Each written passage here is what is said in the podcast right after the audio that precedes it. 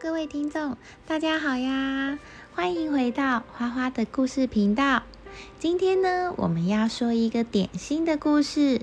但是在说这个点心之前呢，我要先用一个形容这个点心的外形，让你们猜猜看，今天的主角是什么？首先会是一个平淡无奇的黄色面团，当它下了油锅之后。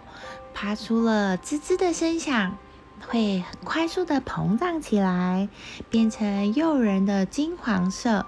那这个金黄色的面团呢，外形是一个圆形，中间有一个小圆洞。那通常呢，会在这个面团的表面撒上一些糖霜，或是抹上一些巧克力，或是各种甜蜜蜜的酱汁。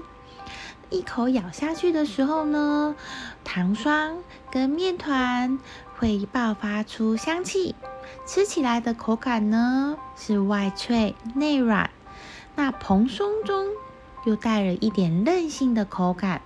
你们有猜出来是什么吗？有一些人可能已经想到了是甜甜圈。你们有想过，这个甜甜圈它其实也是有百年历史的古老食物吗？美国人非常喜欢吃甜甜圈，许多美国人呢还会把甜甜圈作为早餐的主主食，他们还设立了甜甜圈日呢。不过，甜甜圈的发源地并非是美国。在古罗马时期，已经出现了油炸面团的做法。中东地区呢，也有类似的甜食。这一做法传入了欧洲之后，在英国、德国、北欧等地流行开来。在古代的欧洲，炸面团是大斋节前狂欢盛宴上才能享用的食物。后来，甜甜圈被荷兰人带到了美国。现在呢，最早的甜甜圈配方是出现于一八零三年，它以酵母发酵，质地呢接近于面包。一战期间，美国对德国宣战，并派遣了远征军赴欧洲参战。慈善组织的女性志愿者呢，奔赴前线。为当时的美国大兵提供食物和基本的生活服务，自制了众多甜甜圈，送往了前线战场，抚慰了士兵的思乡愁、味蕾和不安的情绪。他们一天要赶制数千个甜甜圈来供应士兵们，满足需求，所以呢，他们也被士兵们称为“甜甜圈女孩”。一九三八年，二战开始前夕，驻扎芝哥芝加哥的救世军将六月的第一个周五设立为全美的甜甜圈日。除了用来筹集资金之外，甜甜圈日更重要的也是让我们铭记这些甜甜圈女孩为战争所做出的贡献。甜甜圈的兴盛呢，也跟生产快速有关。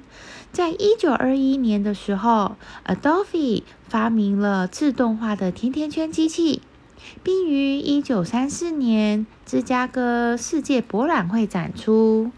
此机器搭配预制的面糊，可以在一小时内制造出九百六十个甜甜圈，使其生产成本大幅的降低。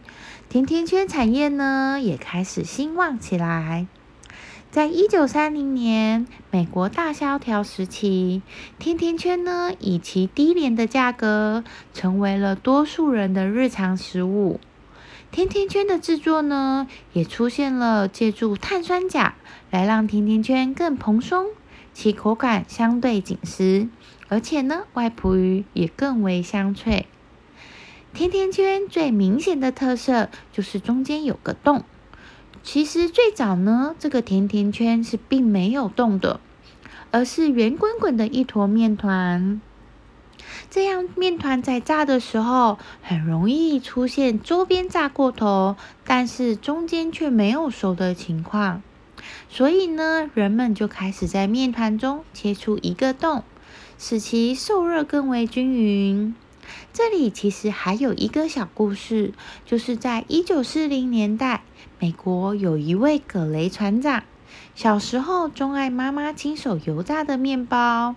有一天呢，妈妈一边炸面包，他就在旁边一边吃。但是当咬到炸面包中间的部分的时候呢，因油炸时间不足而未熟透，所以他的母亲就把中央部分挖掉。再下锅炸一次，却意外的发现口味更棒。从此呢，中空的甜甜圈就流传了开来。世界上最大的甜甜圈是于二零零七年制作出来的。是为了庆祝辛普森电影的 DVD 发行，因为在动画中呢，辛普森大叔是甜甜圈的狂热粉丝。你们知道这个甜甜圈有多大吗？这个甜甜圈呢，用了九万个小的甜甜圈组成，四十个人耗时了九个小时才完成，它可是重达了三点五吨重呢。其实甜甜圈也不是一直都很受欢迎。在七零到八零年代的时候，贝果在美国流行了开来。它的外形类似甜甜圈，但是呢是使用烤制而非油炸的方式，使得罪恶感降低了不少。随着生活水平的提高，人们也更关注了身体健康，所以贝果也就逐渐取代了甜甜圈，成为早餐的主要选择。不过，好多年以前，甜甜圈也是有再次崛起过。市场上也为了更好的销售甜甜圈，也推出了很多的口味，甚至形状呢也设计了很多种，以吸引更多潜在的顾客前往尝鲜。甜甜圈固然好吃，为了但是为了不要让自己崩坏，而因为这个热量实在是惊人，还是要妥善安排一下食物的规划哦。今天的故事就先到这里，我们下次见啦！拜拜。